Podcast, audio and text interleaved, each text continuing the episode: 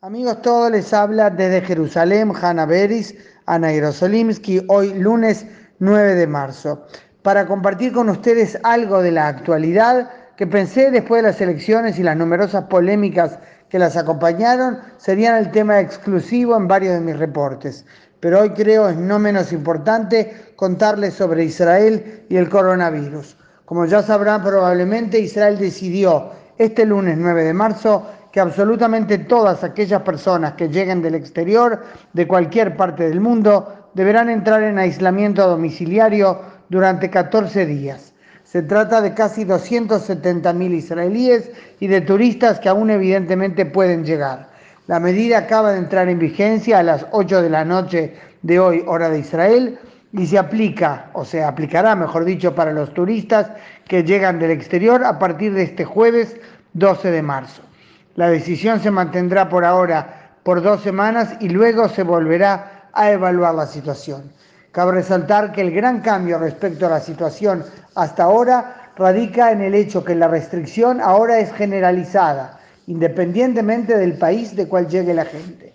Creo que es importante aclararles que estas medidas drásticas no se deben a que haya en Israel gran cantidad de enfermos, ya que por ahora han sido confirmados, podemos decir solo, entre comillas, 41, todos menos uno en leve estado y tres de ellos ya curados. La intención es justamente minimizar el riesgo de mayor contagio. Y ahora sí, algo sobre el tema político postelectoral. El domingo comienzan las consultas del presidente del Estado con delegaciones de los partidos, como indica la ley, para decidir a quién encomendarle la formación del gobierno.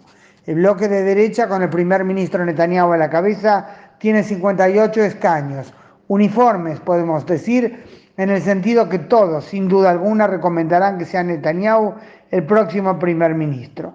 En el bloque opuesto a Netanyahu hay 62 diputados, pero mucho más divididos y con la problemática especial de la lista conjunta de por medio, o sea, la unión de cuatro partidos árabes que en hebreo se llaman Areshima Meshutefet. Este es un tema muy complejo, ya que por un lado la retórica del primer ministro en los últimos tiempos, en realidad desde hace ya mucho, se excedió de las críticas, a mi criterio justificadas, a la línea de la lista conjunta por sus posturas contra Israel como Estado judío y por el apoyo que algunos de sus miembros han expresado en distintas ocasiones a terroristas responsables de atentados. Se excedió, decía yo, de esa crítica y pasó a ser una postura que quitaba legitimidad al voto árabe.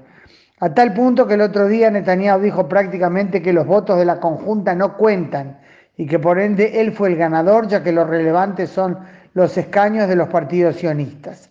Esto lleva, por cierto, a discusiones muy de fondo, ya que por un lado, en democracia, y eso es Israel, hay que defender en forma absoluta el voto de todos. Por otro, cabe preguntarse si las posturas de la conjunta no se exceden de lo legítimo a una indiscusión democrática, o si el Estado judío debe aceptarlas o preservarse como un Estado democrático y también judío.